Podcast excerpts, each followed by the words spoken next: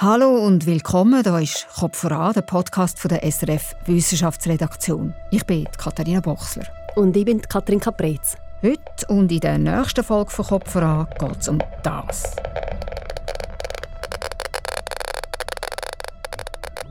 Und um die Frage, wohin mit dem, was da so tönt. Es geht um Radioaktivität, um Strahlung, die wir nicht spüren können, aber mit einem Gigerzähler könnt hören, wie ich es da jetzt eben gerade mit einer kleinen Portion strahlendem Cäsium vorführen.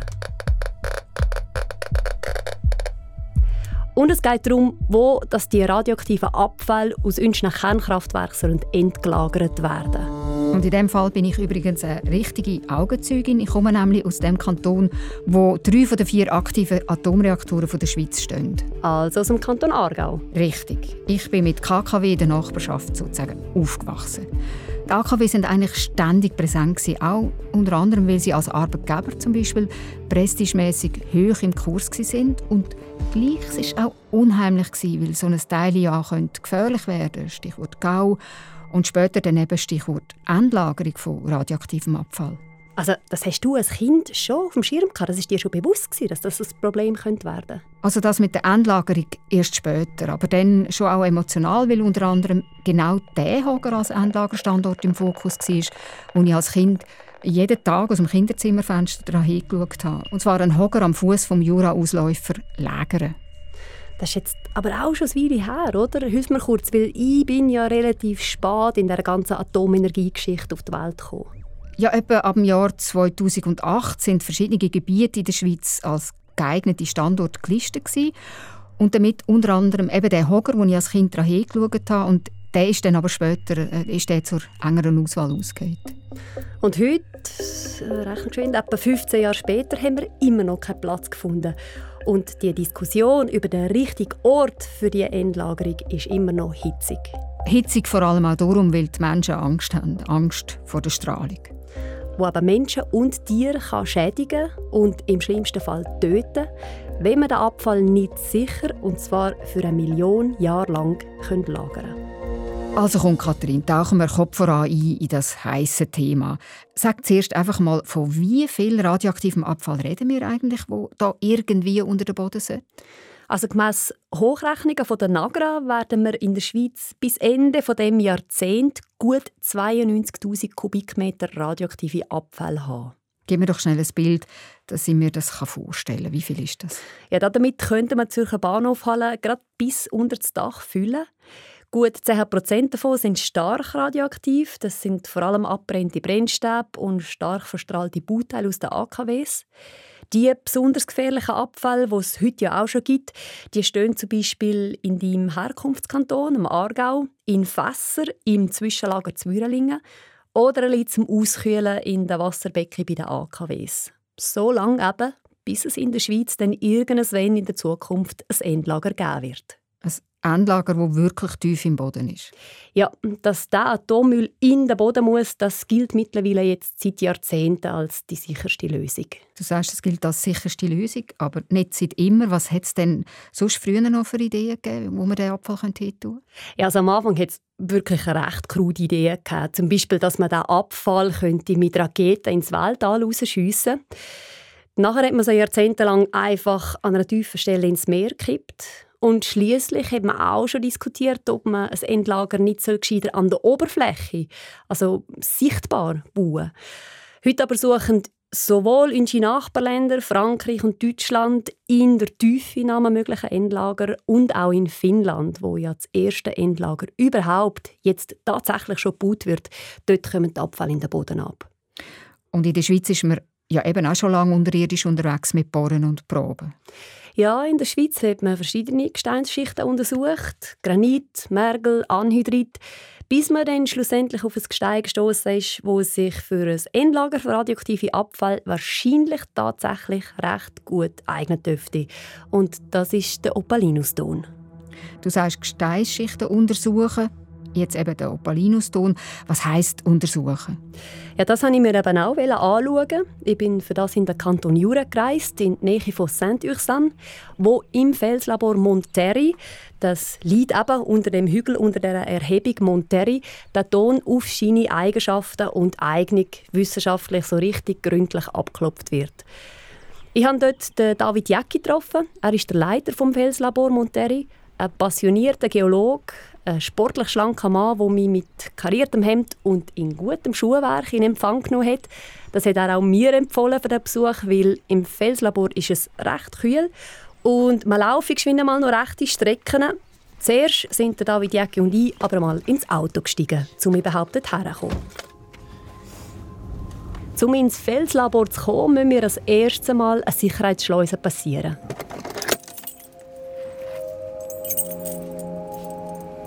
Das Schleusensystem hat eigentlich mit dem Labor nicht viel zu tun. Das ist von der vom Astra.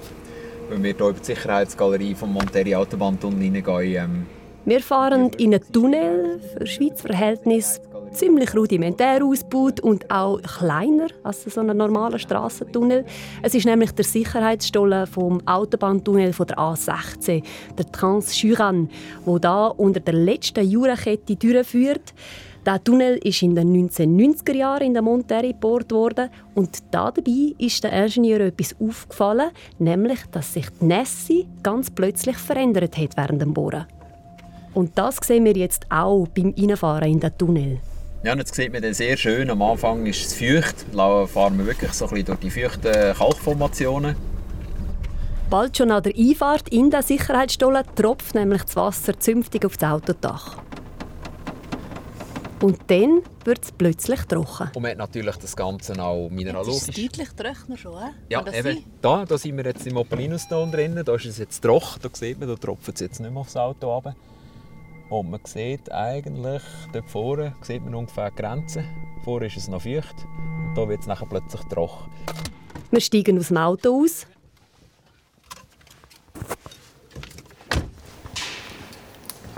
es auch ein bisschen Glück, gewesen, dass man da auf die Opalinus-Tonschicht gestoßen ist? Also, ähm, Glück gesehen, es ist vielleicht Glück gesehen, als, als die Leute, die damals dann gesehen haben, als, ähm, als der Ton, dass das eigentlich äh, ein geeignetes Gestein wäre. Geeignet unter anderem eben darum, weil da im Opalinus-Ton kaum Wasser fließt. Die Idee ist nämlich, wenn die radioaktiven Abfälle mal im Boden eingelagert und dicht verschlossen sind, dann bleibt in der Regel vor allem noch ein Problem übrig. Und das wäre Wasser, das durchfließt. Weil Wasser würde die Behälter für die Abfälle durchrosten und nachher die radioaktiven Teile aus dem Gestein nah bis nah rausspülen. Im dichten Opalinuston sollte das kaum passieren. Das ist einmal mindestens die Hypothese der Geologen und Geologinnen.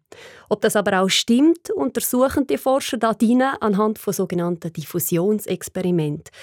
Da schauen sie, was passiert, wenn die Pelter mit dem radioaktiven Abfall drinnen nicht mehr dicht sind. Der David Jäcki und ich schauen uns das in einem kleinen Seitenstollen an. Ich will noch schnell etwas sagen zu einem Diffusionsexperiment. Das ist schon vorbereitet die Diffusionsexperimente mit Bohrungen, da macht man meistens einen Bohrungsdurchmesser irgendwie 76 mm auf 10, 12 Meter runter. Am Boden sind zwei Stellen markiert. Dort soll demnächst ein Loch gebohrt werden. Ein Kasten mit Steuerelektronik ist schon an der Wand installiert. Die Bohrlöcher werden dann unter höherem Druck mit Flüssigkeit gefüllt. Und in die Flüssigkeit rein kommt dann radioaktives Material, sogenannte Radionuklid. Das Bohrloch wird dann mit dem radioaktiven Cocktail gespült. Und da kann man dann so quasi in einen Pelter kann man dann eigentlich die Radionuklide zuschalten und dann kann man den durchzirkulieren. Eins bis eineinhalb Jahre lang dauert dann so eine Spülung. So soll simuliert werden, wie weit dass das radioaktive Material ins umliegende Gestein herauslaufen kann. Nach Abschluss von dem Experiment werden dann die beiden Bohrlöcher mit viel Gestein ringsum ausgebrochen. Und tut nachher äh, die Kerne rausnehmen und dann werden die am PSI untersucht, um zu schauen, wie ist die Ausbreitung. Spezialistinnen am Paul-Scherrer-Institut im aargauischen Villingen schauen dann, wie weit die verschiedenen radioaktiven Elemente in das Gestein ausgewandert sind. Also wie geschwind dass die radioaktiv strahlenden Bestandteile vom Abfall durch den Opalinuston wandern können. Das Experiment bisher zeigt, viel Radionuklid Also viele radioaktive Teile aus dem Abfall, die kommen nicht weit. Sie bleiben an der Oberfläche von diesen Tonmaterialien vom Opalinuston adsorbiert. Sie bleiben dort dran kleben. Ist das gleichermaßen gut für alle Radionuklide, die man erwartet in dem Abfall? Nein, das ist nicht gleichermaßen gut. Es gibt gewisse, die werden sehr gut sorbiert und es gibt andere, die sind sehr schwach sorbierend. Radioaktives Jod zum Beispiel, das bleibt schlecht an diesen Tonmineralien kleben. Aber weil sie im Opalinuston so gut wie kein Wasser hat, das durchfließt, kommt auch das Radionuklid, also das Jod, nur sehr langsam voran im dichten Gestein. Respektive früher oder später landen sie alle an der Oberfläche, aber bis sie dort oben sind, sind die so stark zerfallen, dass sie eigentlich in der natürlichen Hintergrundstrahlung entsprechen. Das ist so ein bisschen, so ein bisschen die Idee auch von der Langzeitsicherheit. Ja. Das ist die Prognose, so gut man sie machen kann. Das ist die Prognose, so gut man sie machen kann. Das ist so. Ja. Es soll also nicht mehr Strahlung aus dem Endlager rauskommen, wie nicht natürlicherweise in der Umwelt eh schon vorkommt. Die Dommineralien haben nochmal eine günstige Eigenschaft. Im Opalinuston ist es halt so, aufgrund der Tonmineralien, die er hat, wenn wir einen Bruch oder einen Riss generieren, sei es durch eine Bohrung oder durch ein Anfahren von einem Stollen, dann fängt das wieder aufquellen und das kann zu einem gewissen Grad die Klüfte auch wieder zumachen. Bei einem Granit wäre das nicht der Fall, weil da müssen wir relativ lang warten, bis zirkulierende Wasser wieder irgendwie würden, würden Mineralien ausfällen, die dann das allenfalls wieder dazu zementieren würden. Granit, wie er zum Beispiel lang am Grimsel untersucht worden ist, eignet sich aus dem Grund eben nicht. Was heute so einleuchtend tönt, die radioaktiven Abfall im Opalinuston einzulagern, das ist die letzte Station, mindestens sieht so aus, als wäre es die letzte von einer langen, zähen Suche. Du bist wieder heil zurückgekommen aus dem Stollen, Kathrin der Opalinuston, sagst, sei wahrscheinlich der Schlusspunkt von einer langen Suche. Magst du erzählen, wie das die historische Anfahrt zu dem Gestein verlaufen ist? Ja klar, es ist wirklich eine gesponnene Geschichte. Es ist eine Suche, die eigentlich im Rückblick angeschaut unglaublich spät anfängt. In Betznau im Kanton Aargau steht das erste Atomkraftwerk der Schweiz in Betrieb. Und da ist wieder der Aargau, Betznau 1, zu Böttstein. Zwei Jahre später ist dann Betznau 2 dazugekommen. Genau, mit Betznau 1 geht 1969 das erste Atomkraftwerk in der Schweiz ans Netz. Jährlich genügen 13 Tonnen Natururan zum Normalbetrieb des Kraftwerkes. Der Jahresbedarf an Brennstoffelementen lässt sich im Bedarfsfall mit wenigen Frachtflügen aus den USA nach der Schweiz transportieren. In dieser fast schon euphorischen Stimmung wegen dieser neuen Energiequellen geht es vor allem um den geringen Verbrauch an Brennstoff von diesen KKWs. Vom radioaktiven Abfall hingegen redet damals kaum es wer. Also auch wenn man sich nicht viel Gedanken gemacht hat dann über den Abfall, angesammelt hat er sich ja einen Weg. Was hat man denn also seinerzeit damit gemacht? Ja, lange Zeit hat sich die Schweiz recht einfach gemacht mit der Entsorgung von dem radioaktiven Abfall. Sie hat die radioaktiven Abfall im Nordatlantik versenken lassen oder dann exportiert in sogenannte Wiederaufbereitungsanlagen in Belgien, Großbritannien oder Frankreich. Gäbig. Man hat das Problem sozusagen ausgelagert. Ja, war wirklich noch gäbig. Bis dann, gegen Ende der 1970er Jahre, die Länder die Schweiz gezwungen haben, die hochradioaktiven Abfall nach der Aufbereitung wieder zurückzunehmen. Als Alternative zu aber Belgien, Großbritannien und Frankreich sind dann je länger, je mehr nur noch Länder geblieben, wo die strahlenden Abfall zum Bau von einer Atombombe brauchen. Aber im Jahr 1982 ist dann auch die Entsorgung im Nordatlantik illegal geworden und dann ist es für die Schweiz immer schwieriger geworden, ihren Atommüll loszuwerden. Man hat sich dann sozusagen selber anfangen überlegen, wie man das Problem mit dem gefährlichen Abfall im eigenen Land löst. Ja, das ist so. Und 1994 hat dann das Schweizer Strahlenschutzgesetz endlich festgelegt, grundsätzlich sollen die gefährlichen Abfälle dort entsorgt werden, wo sie anfallen, nämlich in der Schweiz. Und damit ist es dann unausweichlich geworden. Die Schweiz braucht eine Lösung für den strahlenden Müll. Mhm. 1972 gründen dann die AKW-Betreiberinnen die NAGRA, die Nationale Genossenschaft für die Lagerung von radioaktiven Abfall. Die AKW-Betreiberinnen, das sind größtenteils die Kantone und private Unternehmen wie die Alpic oder die Axpo. Auch ein Vertreter vom Bund sitzt mit in der NAGRA, allerdings mit sehr geringer Bedeutung. Ein paar Jahre später präsentiert dann die Nagra als erstes Konzept zur Entsorgung vom Abfall aus den AKWs. Und es klingt sehr zuversichtlich. Warte, ich lese dir geschwind vor, was die da schreiben. Aufgrund der heutigen Kenntnisse steht fest, dass für jeden Endlagertyp mindestens eine geeignete Gesteinsformation vorhanden ist, also in der Schweiz.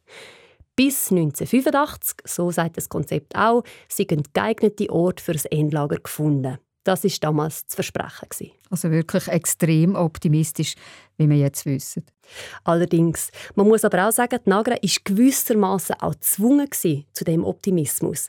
Weil damals hat der Bundesrat wirklich droht, dass sie den AKWs, den laufenden, die Betriebsbewilligung entzücht, falls die Nagra bis 1985 keinen Standort für die strahlenden präsentieren kann. Eins ist dann schon klar, die Abfälle sollen in den Untergrund. Die Idee von solchen geologischen Tiefenlager die hat sich bis zu dem Zeitpunkt, so Anfangs Mitte 1980er Jahre, schon ziemlich breit durchgesetzt in den verschiedenen Ländern, wo man nach einem Endlager gesucht hat. Und von dann an hat man auch bohren? Richtig. Nagra fährt an bohren. Sie sucht im Granit, im Anhydrit, im Mergel und scheitert immer wieder primär nicht einmal unbedingt an der Geologie, sondern am Widerstand aus der Bevölkerung. Zum Beispiel im Tessin. Der Gemeinderat von Airolo wehrt sich, unterstützt von der ganzen Bevölkerung, gegen jegliche Arbeiten im Zusammenhang mit der Lagerung radioaktiver Abfälle. Im Haslital, unterhalb vom Grimsel. Die Einsprache ist gemacht worden, dass wir mit dem Bund, der zuständig ist, ins Gespräch kommen. Im Haslital hat man Angst vor Sachzwängen. Wir befürchten, dass in diesem geplanten Felslabor doch Atommüll gelagert werden könnte. Und im Kanton Nidwalden, wo die Nagra den Wellenberg als möglichen Standort untersuchen will. In diesem Bericht steht auch wörtlich, ein definitiver Nachweis der Langzeitsicherheit ist heute nicht möglich. Steht ja, ja, da drin. Warum? Ja, Herr, Herr das heisst, das heisst doch, eure Bevölkerung muss Katz im Sack kaufen. Ist das? Äh, nein. Der Standort Wellenberg spielt schlussendlich eine entscheidende Rolle. Die Nidwalder Bevölkerung stimmt an der Urne dagegen ab, dass die Nagra nur schon eine Sondierstelle am Wellenberg bohren darf. Die Ablehnung hat schlussendlich auch weitreichende politische Konsequenzen und stellt das ganze Vorgehen der Nagra ziemlich auf den Kopf. Okay, also da hat die Bevölkerung offensichtlich nicht so mitgespielt, wie sich das die Fachleute bei den Agra, die ja eben den Job für die Endlagerung gefasst hat, vorgestellt haben. Ja, und der Widerstand aus der Bevölkerung hat Nagra scheinbar tatsächlich überrascht. Leider hat sich in den Gemeinden, in den Gebieten, wir Sondierungen durchgeführt haben, eine sehr starke Opposition gebildet. Die rührt unserer Ansicht nach davon her, dass die mit dem Lager angeblich verbundenen Gefahren in unzulässiger Weise hochgespielt worden sind. Wir sind überzeugt, dass das Lager von radioaktiven Abfällen in diesen von uns gesuchten geologischen Formationen gefahrlos sein wird. Also bei den Agra hat man die Ängste und den Widerstand der Leute übertrieben gefunden. Ja, aber gleichzeitig hat Nagra die Risiken, die von dieser Strahlung, von diesen Abfall ausgeht, auch einfach klein geredet. Da zum Beispiel der Rudolf Rometsch, der Präsident der Nagra während der 1980er Jahre. Wir die, die radioaktiven Abfall in Verbindungen umwandeln, die an sich stabil sind. Schmelzen sie zusammen, zum Beispiel mit Glas oder mit keramischen Körpern. Die sie dann einpacken in alle möglichen Metall. Und wenn sie so gut eingepackt sind, dann kann man sie auch unter dem Bett versorgen. Und ich würde das ohne weiteres machen. Dann stören sie nämlich niemand. Hoppla. Sicher eine schön strahlend warme Bettunterlage, die sich der Agra-Chef hier selber zumutet. Schon ein beeindruckender Mut, oder? Ja, finde ich. Also, so ein Stab unter dem Bett. Ja. Aber man muss schon sagen, die Nagra ist auch nicht nur an der Bevölkerung aufgelaufen, sondern es ist auch an der Geologie gescheitert. Im Granit hat es zu viele Störzonen gegeben, zu viele Klüfte und Risse, wo das Wasser eben durchfließen kann. Am Wellenberg im Kanton Nidwalden war unter anderem das Erdbebenrisiko zu hoch. Gewesen. Und so ist es so weit gekommen, dass die Bedingung vom Bund, dass Nagra bis 1985 einen Ort für ein Endlager gefunden haben muss, nicht erfüllt worden ist. Ziel nicht erreicht. Ja. Und der Bund knickt ein. Statt dass er wie androht, der KKWs die Betriebsbewilligung entzücht, sagt er lediglich, Nagra, wir verpflichten dich, dass du noch weitere Gesteinsformen untersuchst. Der Opalinuston rückt dann in den Fokus und das gilt bis heute. Aktuell stehen noch drei Standorte zur Auswahl: Drinau, Lägere in Zürich und der Bötzberg. Alle haben Opalinuston im Untergrund und bald soll es von diesen drei nur noch einer sein, den man weiterverfolgen will. Der eine. 50 Jahre nachdem die Suche nach einem Endlager angefangen hat. Der eine Endlagerort ist also noch nicht bestimmt, aber es ist klar, der Opalinuston macht in der Schweiz das Rennen. Ja, der Opalinuston ist wahrscheinlich so gut erforscht wie noch keine andere Gesteinsschicht in der Schweiz. In den gut 25 Jahren Forschung im Felslabor in Monterrey haben die Geologen und Geologinnen zwar Stärken und Schwächen vom Opalinuston kennengelernt. Und zu letzterem, zu den Schwächen, gehört zum Beispiel, dass er die Hitze nicht besonders gut verträgt. Das ist ja ein ungemütlicher Gedanke. Radioaktives Material ist über sehr viele Jahre warm. Wie untersuchen Sie denn äh, die Auswirkung der Wärme auf den Opalinuston? Das untersuchen sie im wahrscheinlich wichtigsten Experiment im Monterrey, im sogenannten FE-Experiment. Und dorthin führe ich euch jetzt nochmal ins Monterrey Felslabor. Zusammen mit dem David Jäcki bin ich dafür in einer der grösseren Seitenstollen abgebogen. Ja, also da sind wir jetzt in der äh, sogenannten FEA-Nische. Hinter dem Kürzel FEA verbirgt sich das grösste Experiment hier in Monterrey, wie schon gesagt. Wir stehen einem Vorraum voll mit Kästen und mit einer lauten Lüftung. Und vom Experiment selber ist eigentlich gar nichts zu sehen. Nur zwei Schienen am Boden und die vielen Kabel an der Wand, die auf eine Tür in der Wand zulaufen, die lassen daran, dass der Versuch dort hinten dran eingeschlossen im Fels in vollem Gang ist. Dort hat Nagra nämlich drei Atomabfallbehälter eingebaut. Radioaktiven Abfall haben wir ja natürlich nicht eingebaut, aber eben, man hat Heizsysteme eingebaut, um die Zerfallswärme zu simulieren und schaut dann quasi, wie tut sich das Heizen da innen eigentlich in diesem System, wie tut sich das auswirken auf den Gesteinskörper. Die Hitze, die in der Realität aber vom verbleibenden radioaktiven Zerfall kommt, die Hitze lässt die Feuchtigkeit im Gestein verdampfen. Der Dampf kann aber im dichten Opalinusdom fast nie her und es baut sich um Druck auf. Wenn dieser Druck jetzt zu stark ansteigt, dann können Risse entstehen und es kann im schlimmsten Fall sogar das Gelände oberhalb vom Endlager anheben. Wenn also das Endlager gebaut wird, dann muss man für das vorsorgen, sagt David Jäcki. Die Abfälle müssen zuerst einmal genügend ausgekühlt werden, bevor sie überhaupt ins Endlager abkommen. Und was einfach klar ist, ist, dass man mit den schlechten Wärmeeigenschaften, die der Opalinuston hat, ist klar, dass man die Stollen, dass die einen gewissen Abstand müssen haben und ich weiß es nicht mehr, ich glaube, im Bereich von 30 Metern müssen die Stollen auseinanderziehen. Und das heisst natürlich, man kann sie nicht irgendwie nur 10 oder 15 Meter auseinander machen, was dazu führt, dass man sehr viel größere Fläche hat. Das heisst, das Lager wird teuer. Im aktuellen Konzept sind es sogar etwa 40 Meter Abstand, wo die einzelnen Stellen dann haben müssen. So ein Lager würde teuer, weil es braucht eben viel Fläche. Das Heizexperiment im Monterrey-Felslabor soll 10 bis 15 Jahre lang laufen. Das Gestein rund um den Probestollen wird über die Zeit fortlaufend vermessen, ganz genau. Und auf Basis von diesen Messwerten entstehen dann Prognosen. Prognosen dafür, was im Verlauf von Hunderten und Tausenden von Jahren passieren könnte mit dem Opalinuston und mit der gefährlichen Fracht, die in ihm deponiert ist. Und das ist schon klar, für gewisse Experimente müssen wir natürlich schon ein bisschen einen Handstand machen, weil wir müssen quasi versuchen, in kürzerer Zeit eigentlich zu, zu Resultaten zu kommen. Wir haben zwar Langzeitexperimente, aber Langzeitexperimente, das heisst bei uns 10, 15, 20 Jahre. Heben soll so ein Lager aber eben Hunderttausende von Jahren so lang halt, wie der Abfall gefährlich stark strahlt. Und ja, das berge Unsicherheiten, dem ist sich der David Jäcki schon bewusst. Aber bei sehr vielen Sachen ist es eigentlich so, dass am Anfang sehr viel passiert und dann passiert nicht mehr so wahnsinnig viel. Dann ähm, macht es eigentlich auch keinen Sinn, nachher die Experimente noch über Jahrzehnte weiterzuführen, sondern man kann eigentlich aufgrund von diesen Resultaten kann man extrapolieren. Die Modelle hat man schon so weit verbessert, dass man da relativ zuverlässige Aussagen für die Zukunft machen Relativ zuverlässige Voraussagen. Also mit anderen Worten, es bleiben Unsicherheiten, weil die Prognosen einfach so weit in die Zukunft sollen lenken Man konzentriert sich also auf den bestimmten Ton, Aber ist doch nicht sicher überfragt. Ja, der Ton selber ist wirklich sehr ein träges System, weil da hat sich echt über Millionen von Jahren kaum etwas verändert. Aber für ein Lager muss man ja in den Ton eingreifen und man hinterlässt halt wirklich ein grosses Bauwerk und große Veränderungen in dem System.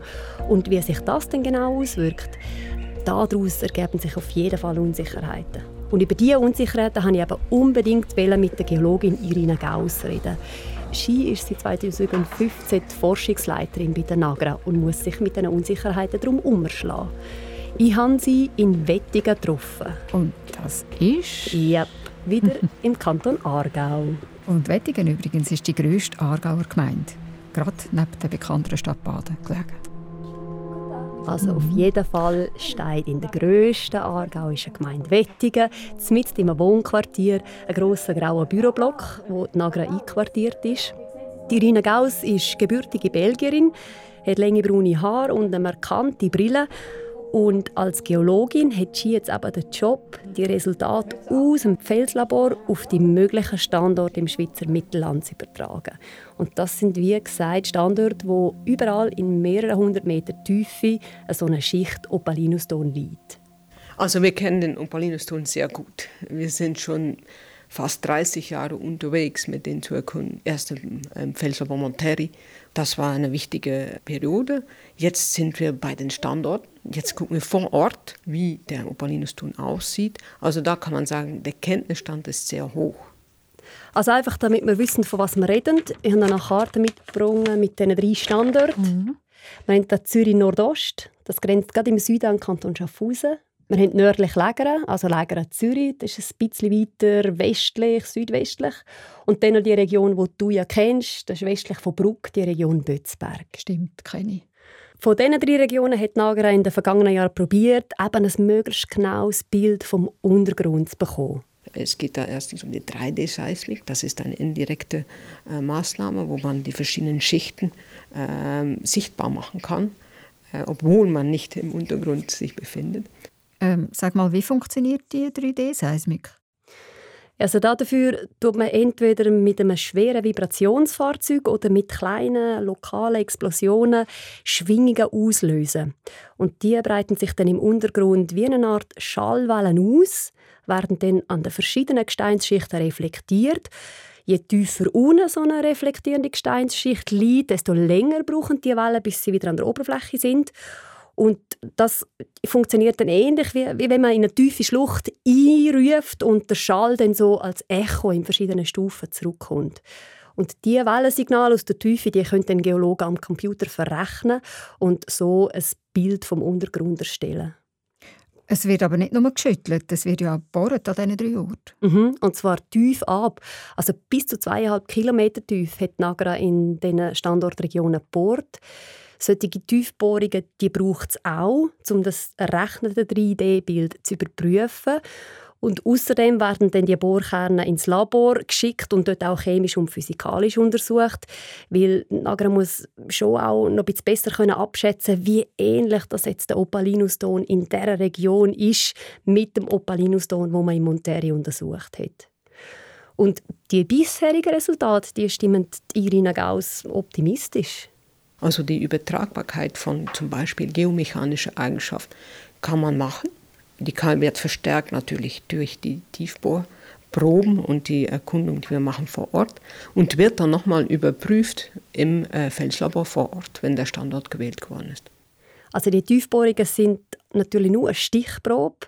Wie es dann zwischen diesen Bohrungen, dort tief unten im Boden aussieht, das weiß halt niemand. Das wird dann erst sichtbar, wenn ein Standort ausgewählt ist und dort als erstes vor Ort auch einmal ein Felslabor gebaut wird. Also auswählen und dann nochmal prüfen. Mhm. Und zwar nicht nur die Geologie. Es gibt auch eine ganze Reihe weitere offene Fragen. Zum Beispiel haben die Experimente in Monterrey gezeigt, wenn die Abfallbehälter aus Stahl gebaut werden und dann die luftdicht in der Tiefe versiegelt eingraben werden und dann doch irgendwann anfangen zu rosten, dann entsteht leider Wasserstoffgas. Wenn der Wasserstoff produziert wird, baut der Druck auf. Das wissen wir auch schon. Wir wissen auch ziemlich gut, wie viel Druck er aufbauen wird. Und wir haben verschiedene Maßnahmen, die wir treffen können, um zu vermeiden, dass dieser Druck zu hoch wird. Also das Wasserstoffgas, solange nicht Sauerstoff um ist, kann der nicht explodieren. Das ist nicht primär die Gefahr. Aber eben, dass sich Druck aufbaut, weil das Gas entsteht. Man müsste darum ein Tiefenlager dann entweder mit einem speziellen Auslassventil ausrüsten, wo nur das Wasserstoffgas kann rausgelassen werden. Oder es bräuchte zusätzlichen Stauraum, um dann eben den entstehenden Druck abzupuffern. Technisch ist das also eigentlich ein lösbares Problem. Aber teurer wird es natürlich, so ein Tiefenlager. Mm. Jetzt hat man das Problem mit Wasserstoff vor allem beim Rosten von Stahlbehältern beobachtet. Eine andere Variante wäre es darum auch, dass man die Abfallbehälter halt aus einem anderen, besser geeigneten Material baut. Und da muss man sich jetzt auch noch gar nicht festlegen, sagt Irina Gauss. Weil wir haben ja noch eine lange Zeit vor uns, oder? Und es gibt dann auch Möglichkeiten, das, das Konzept weiter zu optimieren. Und wir haben zum Beispiel ein Forschungsprogramm, wenn man den Behälter mit äh, Kupfer beschichtet. Das würde dazu führen, wenn man die Umgebung sehr gut schützt, dass man noch eine längere Behälterdauer hat. Wir werden erst den definitiven Entscheid für den Behälter Mitte Jahre 30 festlegen und dann den Stand der Wissenschaft auf diesen Moment einbeziehen zu können. Also ein Teil von diesen offenen Fragen soll der Fortschritt in der künftigen Forschung lösen. Andere Fragen hingegen muss die Nagra wirklich bald schon selber beantworten. Sie muss zum Beispiel sicherstellen können, dass jetzt, wenn man das Tiefenlager baut, dass man kein Grundwasser verschmutzt. Im Moment auch immer noch offen ist die Art und Weise, wie man in das Tiefenlager soll abkommen soll. Also ob es einen senkrechten Lift geben soll, mit dem man den Abfall dann so wirklich Vatergrad im Boden abtransportiert.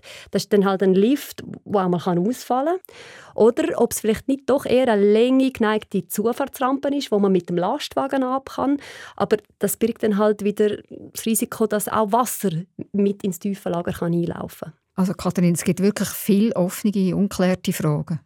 Ja, und vielleicht noch eine letzte zum Erwähnen. Das ist die Frage der Rückholbarkeit.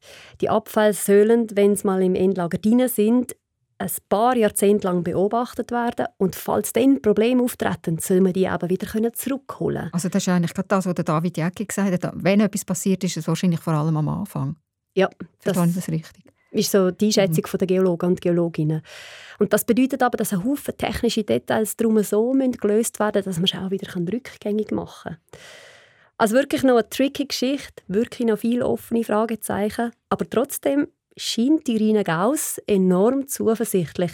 Und ja, das muss sie ja auch als Forschungsleiterin von der NAGRA.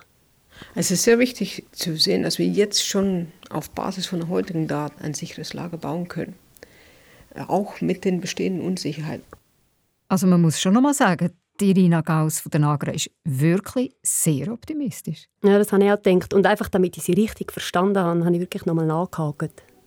Und das Know-how heute ist auf dem Stand, dass sie sagen, was wir von einem gewählten Standort wissen, welcher der dreien es dann immer sein wird. Sie sind sich sicher, dass man dort ein sicheres Tiefenlager bauen kann. Das kann ich behaupten, ja. Aber unter das Bett, das ist sicher, kommt der Abfall nicht mehr. Nein, er soll unter den Boden. Wie schnell eigentlich?